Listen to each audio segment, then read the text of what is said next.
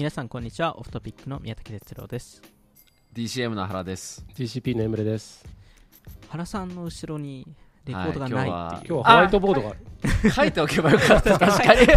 その絵を書いて絵を描けおけばよかった。ば。そうですね。僕絵すごい下手なんであの文字で書けばよかったんですけど。何を書こうとしたんですか？今日はあのエラ・フィッツジェラルドの「あの How High the Moon」っていう曲があるんですけど、はい、How High まあこれ今日の後半のトピックにちょっと近いかな、というわけで何人こういうのを楽しみにしてる人がいないいるかわかんないですけど。何人か何人か言ってますよ。前。何人か聞いた何か聞いた、このこのセグメントを楽しみにしてるってちょっといつかプレイリストでも作ろうかな。確かにプレイリストいいですよ、ね、リピートライブのあの今までのトピックごとの。確かに。なんかシリコンバレーのドラマシリコンバレーってきょ毎回毎回最後の曲違うじゃないですか、エンディングの。ああいう感じで、いいですね。はい、プレッシャーかかりますね。そうねじゃあまあ今日はあのーまあ、前回とか同様、まあ、いなんかそのレポートでしたり、まあ、あの最近のニュースをちょっとピックアップしながら、うん。えっと、話していきたいと思うんですけど今日、えーあでもその前にあのあれですねね。えっと、エムネさんが、はい。あのー実は、えっと、これ収録しているのが11月の1日なんですけど本当はその前の週に収録するはずだったんですけどあのエムネさんがアメリカ出張うん、ですね。えっと、ちょっと行きあのできなかったっていうところなんですなんですけど。久々の。3年ぶり。ー。マジ3年ぶりでコのアメリカロナ中は一切行けなかったから。あ、うんそっかコロナ前うん。2019年っていうことですそうね最後行ったのは3年前19年の秋ですね。えー。どうでしたか、ちなみにあの哲郎さんも11月にアメリカ行って僕も12月にアメリカに行くっていう。もうちょっと事前収録をしないといけないですね。そうだね。みんなね海外出張がすごい、うん。そうね。かなりあのいきなり開きましたね。んそうですね来るのも行くのも増えましたね。まさにまさに。うん。どうでした？アメリカは？いやなんか今回まあサンフランシスコニューヨークボストンを1週間ぐらいで回るっていうことやったんですけど、まあ、なんか向こうの VC と話してるとえーっとなんかやっぱそのミドルレーターやってないようん誰もみたいな。うん。うん。うんいう話と、まあ、ただ一方でアーリーシードは引き続き継続してるよって人が多かったかなっていうのと、あとはサンフランシスコのダウンタウンが結構やっぱうん治安がやばい、うん。そうですよね。そう僕昼間にあのマーケットストリートってあの路面電車走ってる一番メインの道があると思うんですけど、そこ歩いててもちょっとやっぱ嫌だなと怖いなっていう、ん。あの雰囲気あるしなんかちょうどそのちょっと前に僕の知り合いが真っ昼間にマーケットストリート歩いてたらなんか56人に囲まれてうん。ねでカバン奪われて道路に投げ出されるみたいな、えっていうのはこれ真っ昼間だよっていうのが。えそれって物を取られなかったんですか？あカバンを取られてあで本人が道路になんか押し出されちゃったらしくて。えあらそうで足怪我したみたいな。えー。結構ダウンタウンはやばそう。ただなんかパロアルトとかあとはそのうん。SF の郊外はもう相変わらずなんかすごいリッチな感じではい。うん。豊かな時間が流れてる感じの、まあやっぱお金持ちがいるそう。そうですよね。これは大きいですよね。うん結構だからサンフランシスコはだいぶ違ったなと思ってニューヨークとかはすごい元気でうん。活気もあってなんか人通りも多くて、まあ、当然誰もマスクしてないしもう完全になんか昔に戻ったっていう感じはありました、なるほど。楽しみですね今今月来月とお二人も行く。そうですね。いやー僕も3年ぶりですよ。うん。おーあそうなんですね。うん三年ぶり。あそっかこの名前はい。か僕は半年ぶりぐらいなんで。あー。ででもいろんな人にちょっとキャッチアップしに行かないといけないんで。そうね。確かにね。いやでも本当に来てる来る人も増えましたよね。そうですね。うん。投資家とか特にすごい毎週のようになんか来てて。もう旅行で。旅行とあと円安の買い物。そうですね。なんか僕この間アップルストア行ったんですけどやっぱ海外の人の割合がすごい増えてて、うん。ああやっぱ日本で買うと安いんだ。でしょうね。あ 今30%ぐらいディスカウントですから為替レートだけで言うと。そうそう。なるほどな。でも出張行くとマジであれあの あらゆるものが高く感じますよ。あ確かにそうですね。逆我々としては逆に。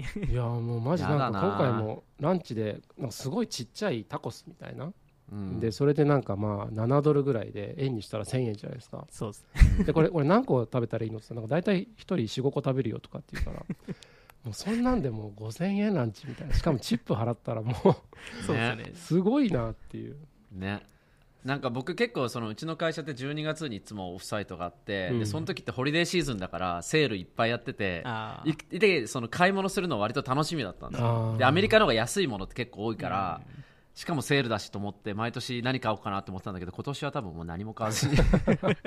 しかも最近あのアメリカですと早めに早めにディスカウントしてるので今そうだよね。ちょっといろいろサプライチェーン問題とかであるんで,、うんでだいだいぶ大変かもしれないですそうね。そうもう手ぶらで帰ってこようかな。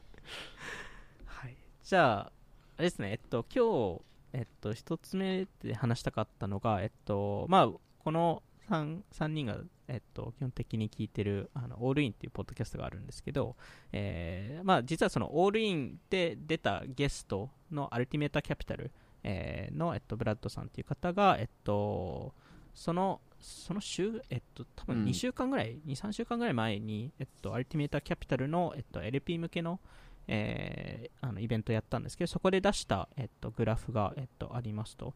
で、えっと、グラフの説明をちょっとしますと、えっと、1997年から、えっと、2020年までの、えっと、グラフで、で、えっと、えーいくつか線があるんですけど、横、横に、えっと、オレンジの線がありまして、それが、えっと、えーファンドの DPI の平均。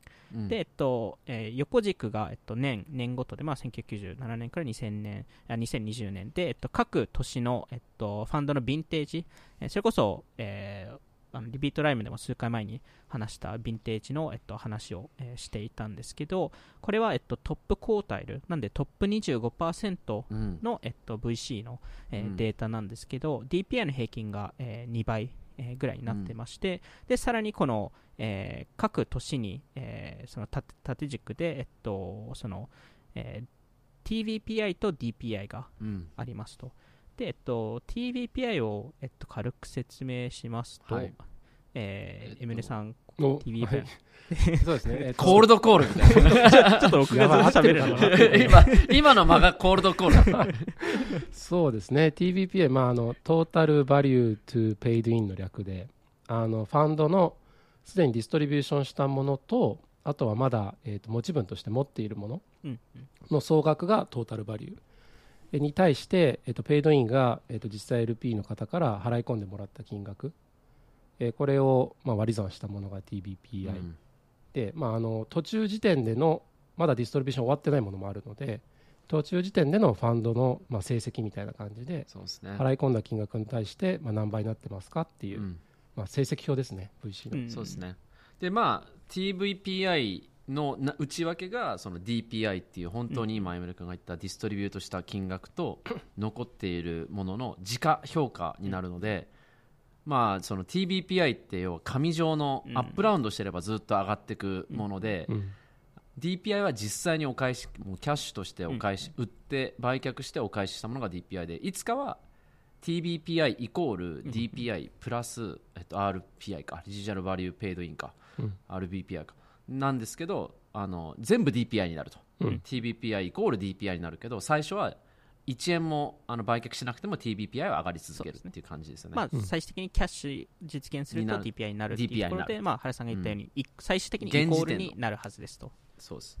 で、えっと、まあ、そこで、えっと、このグラフで、えっと、アルティメットキャピタルが話していたのが、まあ、その2000年から2007年あたりの、えっと、ファンドに関しては、まあ、すでにもうファンドのあのサイクルが終わったので、あのうん。実際、基本的にまあ TVPI イコール DPI に、えーなっていますと。で、えっと、2012年以降、えのファンドに関してはまだ、えっと、回収、えーしていたり、まあ、まだ場合によってはファンドをまだ、えっとうん。えーまあ、あの投資をしているっていう、えー状況なんですけど、ここで、えっと、彼が聞いて、えーまあ、気になっているのは、えー TVI TVPI の,、えーあの額が異常に大きいんですよね、そのうん。過去の、うんえーまあ、特に2007年前とかと、うん。えー比べると。でそうすると本当にそれが DPI になるのか、うん。えーそれとも、えー今はちょっと過剰評価されている時代だからこそ、えー DPI、えー TVPI ががかなり下がって、えーまあ、いわゆる平均この2倍っていう数字に戻るんじゃないかと。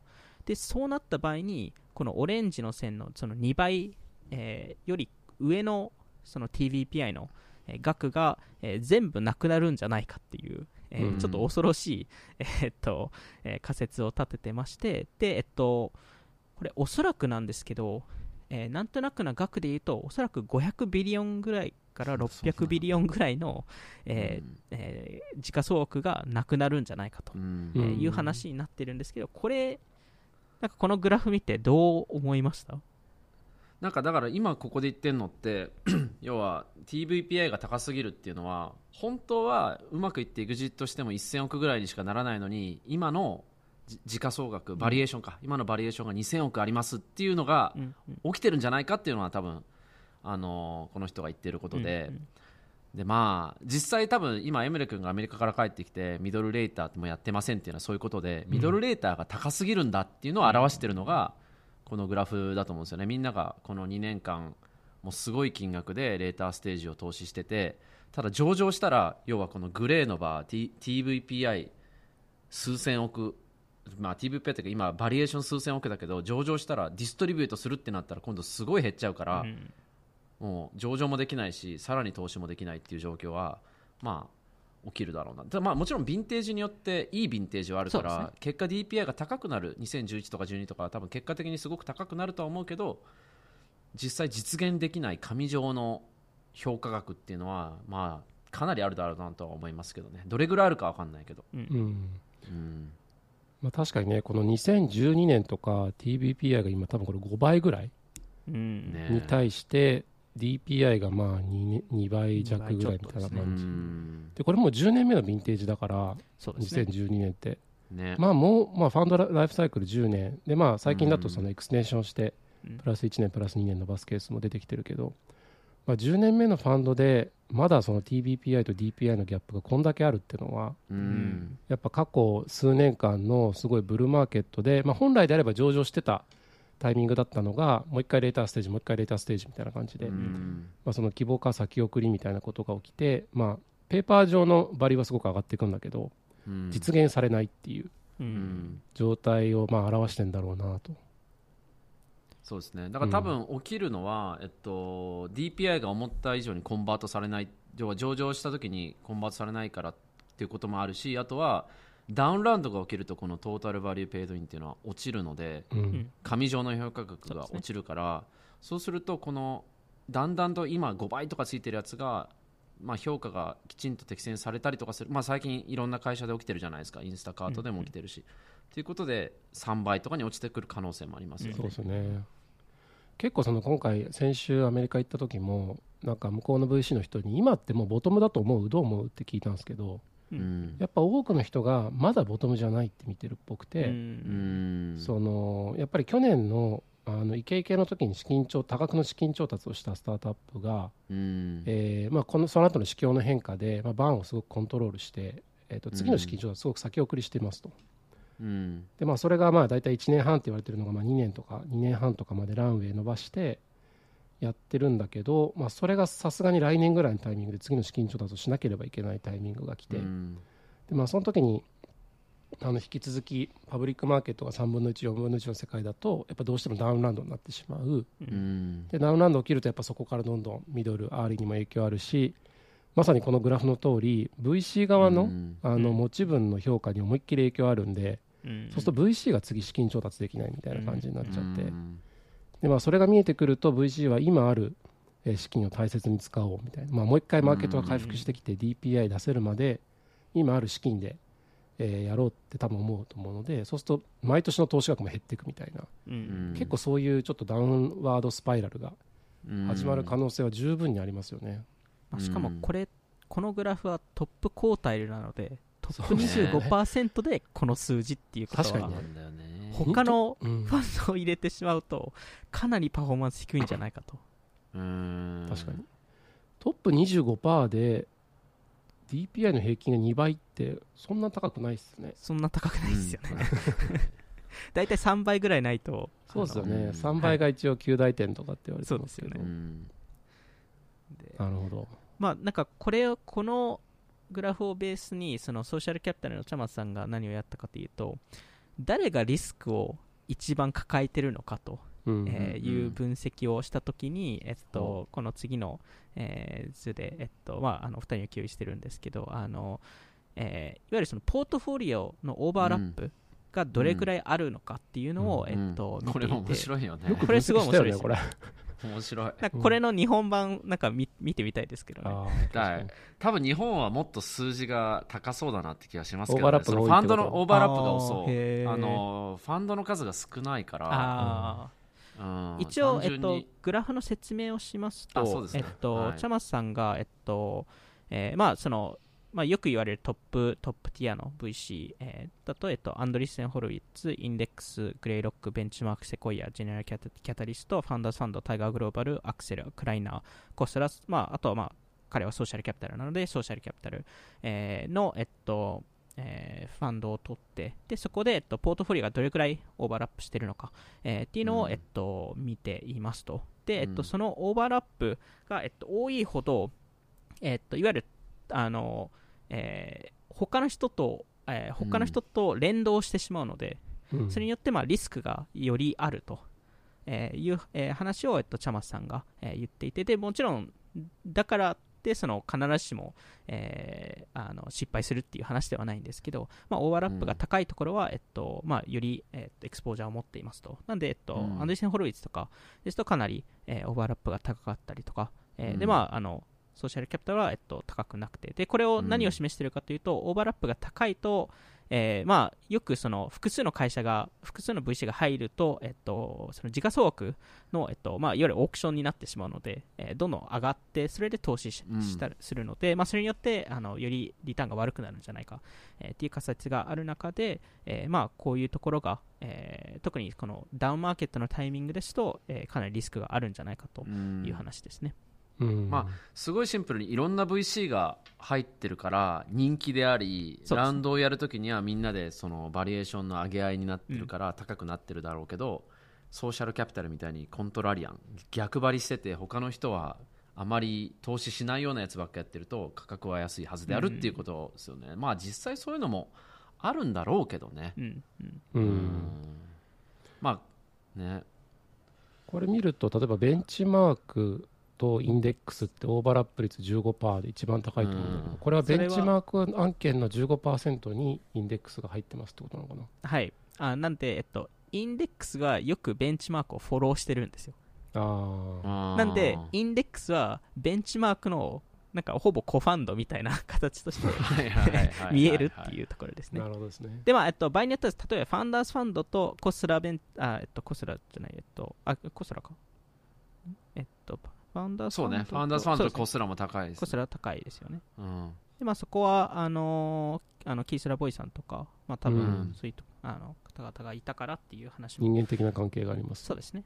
うん。確かにね、うん、自分の昔のディールに入れてるかもしれないし、そうですね。うん。うん、なんで、これ確かなんかそういうに面白いね。これ日本版があったら面白いかも日ね本版あったらね結構数字は高いと思いますけどね。そうですね。あのまあアメリカ単純にか母数が少ないから、うんうんアメリカですとピッチブックを使えるので、それをベースにこのデータを多分取っているはずで。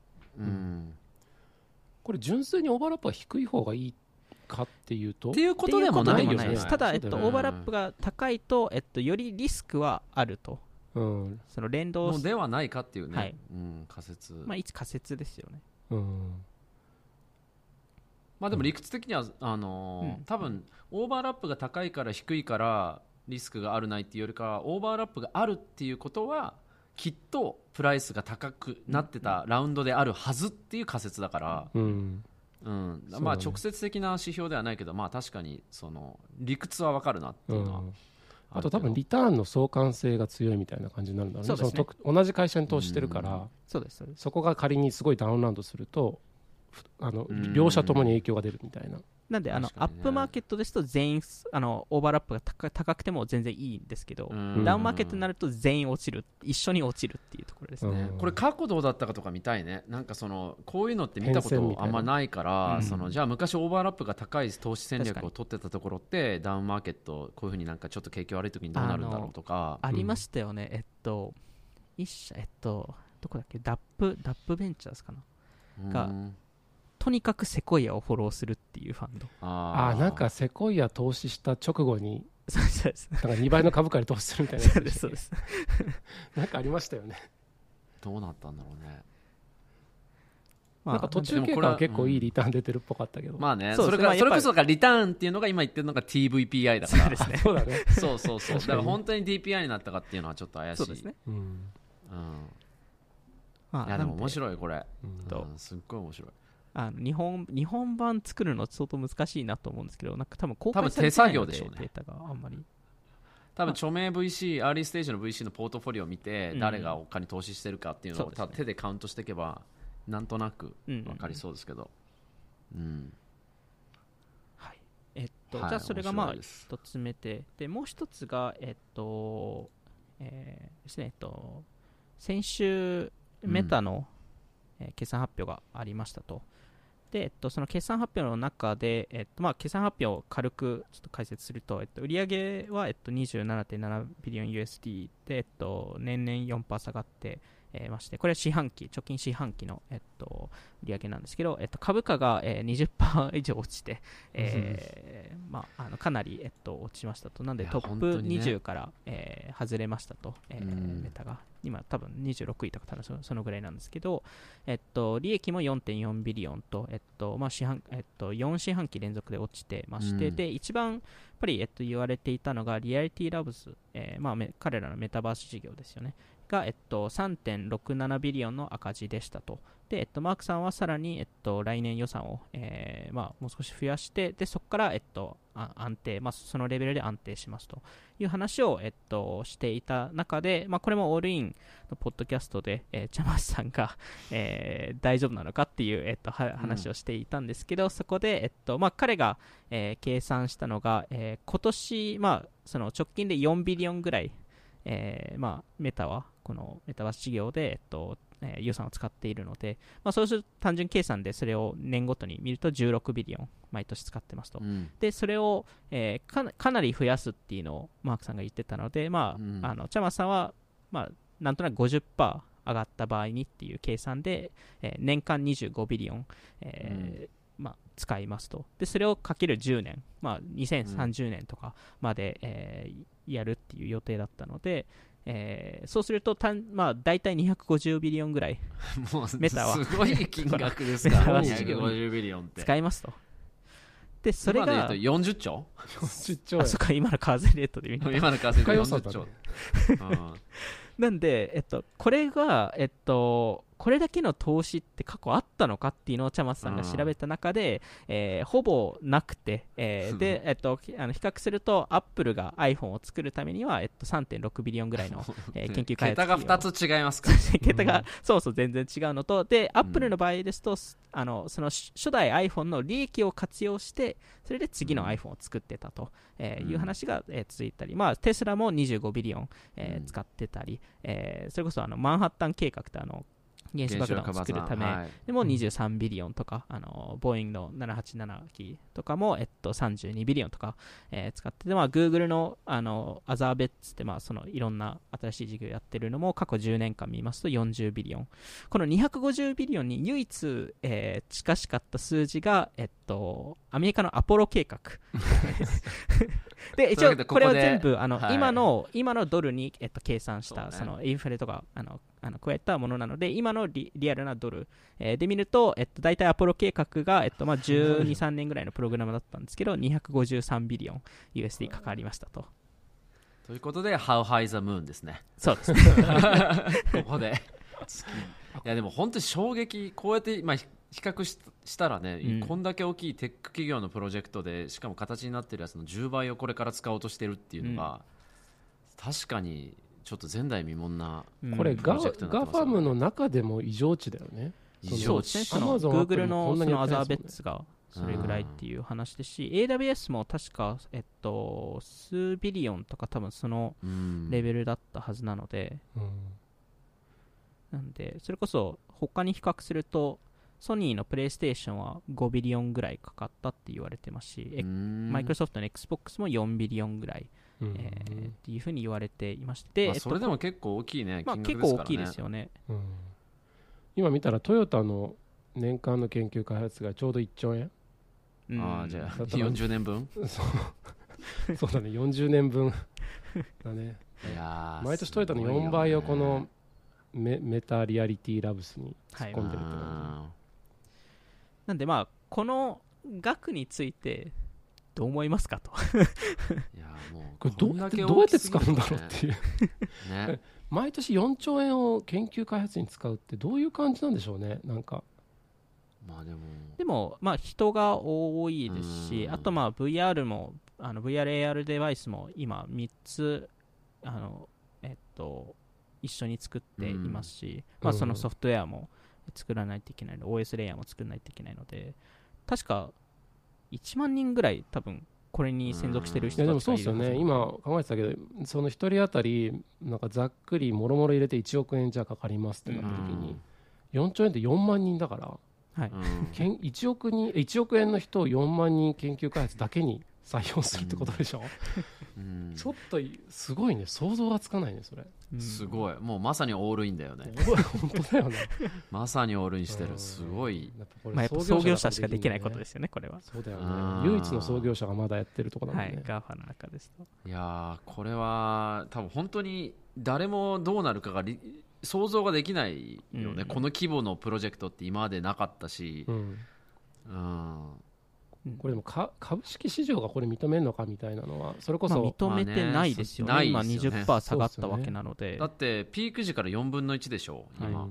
メタって、うん。でもう今の株価水準ってもうに7年ぐらい前の水準まで。来てると思うんで相当な、比較しますと、Google の Other Bets、まあ、その Google が、えっと、いろんな新しいものをややるときにすると、うん。大体その四半期ごとの売り上げの、えっと、大体1%から3%ぐらいをこの Other Bets に、えっと、その四半期ごと、えーまあ、投資していいやまあますと。特殊プロジェクトみたいな。そうですね。うん。うん。で、えっと、それと比べると、えっと、メタの場合ですと、えっと、直近四半期ですと13%ぐらいですね。なんで、売上の13%を、ここの一つの、えー部門に当てているっていうところで、多分、まあ、一応、チャマスさんが言っていたのは、そこまでの金額をベットするのであれば、もっと結果を多分出さないとさすがにかあの株式市場は認めないっていう、うん。えー話をしてたので、まあ、そこが多分、一個大きな、えーまあ、あの問題なのかなっていうところですね。そうでしょうね。いやー、うん本当になんかすごい皮肉だなと思うのはやっぱフェイスブックってそもそもはその大規模プロジェクトじゃないまさにシリコンバレー型のリーンに始まるスタートアップの象徴みたいな会社、学生が数人で始めてっていうのがこういうお金の使い方にやっぱなっていくんだなっていうのはすごいなんていうか面白い面白いというか興味深いというか、うん。うんどういうそのせなんか変化があったのかなっていうのは思いますけどね彼自身の中で。それもやっぱりオールインですごい話されていて、うん。これだけ金額を使うべきなのか、それともやっぱりうん。スタートアップ精神みたいなところですと、うん。そのやっぱりリーンで動いた方がそのイノベーションって生まれやすいのか、えーそこら辺も多分すごい議論になる、えーはずだろうなっていうところと、あとは、えっと、それこそ例えば自動運転とかですと、今多分すでに投資額だけで見ますと多分30ビリオンぐらいうん。えーあるんですけど、なんでそあれも結構大きくて、まだ売り上げが全然追いついてないうん。タイミングではあると思うんですけど、ただ、えっと、それは業界で30ビリオンうん。うん使っていて、1社がこれだけの額を使うべきなのか、それとも、えーそれをもう少し分散させた方が、うん。えーいいのかっていうところで、あのうん。個人的にはそのメタバース業界にとっては、うん。この10ビリオンの多分投資額ってすごい良くて、えーうん。あのまあ、あのチャワさんの計算ですと25ビリオンですけど、毎年。うん。ただ、メタにとっての ROI がいいかっていうのが、多分それは別の質問なので、そうなんですよ、そこがちょっと多分マークさんとしてどう計算してるのかっていうのが気になりますね。うん。なんかその、まあ、ここに書いてある例えばマンハッタンプロジェクトとかあのアポロとかとやっぱ、えっと、iPhone の違いってそのサイエンスプロジェクトなのかビジネスなのかっていう違いはやっぱあって、その結構こういう巨額プロジェクトとかこれ普通の大きめのスタートアップでもあるけど新規プロジェクトとかやるときになんかそれってサイエンスプロジェクトになってないの？みたいな、うんその結果がそのビジネスの KPI にはちょっと紐づきづらいけどなんかこれが何かきっと何かを作るはずだっていう思いでみんな始めるけどイノベーションを生むはずだって。それがサイエンスプロジェクトにならないかなっていうのはちょっと心配では。うん。な、まあ、心配というかどうなるんだろうっていうのは本当想像もできないんでこの金額感は。うんね、だサイエンスプロジェクトとかだったらまさに過去みたいにそのこ国家予算みたいなところでうん。のその国としてのプライオリティがあって、まあ、その冷戦の時のアポロとか、そうですね。あのうん、第二次世界大戦の時のうん。原爆とか、うん。うん。そうそういうもう利益度外視でやるようなものだったらありだけど一企業がそれやるのかっていうのはそうですよね。ね。一企業がやるのかっていうところは。これやりきれるのかね、そのなんかそれこそやった先に何があるかだよ本当に、うん。これは。まあ、なんかちょっと250ビリオンの投資って考えると少なくとも2倍以上の多分リターンがないといけないので、ううん。んいや本当ですよ。いやもう一個新しいフェイスブック作るぐらいのそうですよ感じのね。勢いでやらないと。ぐらい作らないと。まああの、ね。多分そのメタバースっていうその産業自体を見るとおそらくその可能性はあるっていうところではあるかなと思うんですけど、そうですよね。なんかここまで投資するべきなのかっていう。ね、これはなんか取締役会の議論とかどうなってるんだろうね。でも結果マまあークさんマークじゃないですか。アンドリッセンがいるしもう一人のマークもいるしね。マークアンドリッセンも。確かにでもこここは多分そのそれこそそのえーっとオールインとかでもそのうん。話していたのが、やっぱりその議決権が違う会社なのでマークさん、うんマーク・ザッカーバーグがコントロールしてる会社なのでどうしても。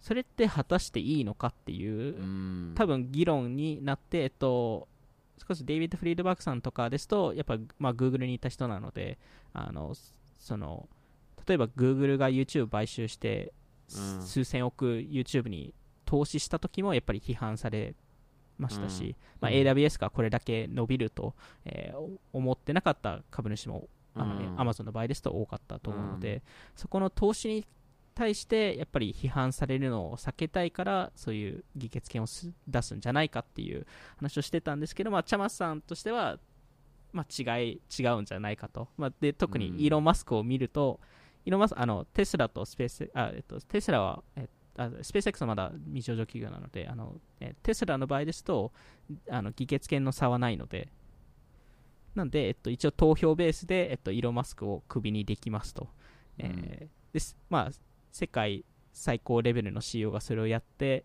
あの他のテック企業はそうしてない理由はないんじゃないかっていうのが多分彼のえー意見ありますね。うんまあ彼より上手にテスラをマネージできる人がいないからそうですね。結果的に、うん、別に票の差がなくても問題ないってことですもんね、うん、うん。いやまあどうなるかですねこれ、そうですね。そうだね。うん。はい。あれですかどんどんこれ株価下がっていくとあのツイッターが落ち着いたイーロン・マスクが次メタをやりますみたいな。いや、その、その資金はさすがに 銀行に、銀行にな 何ビリオン借りないといけないんだなっていう。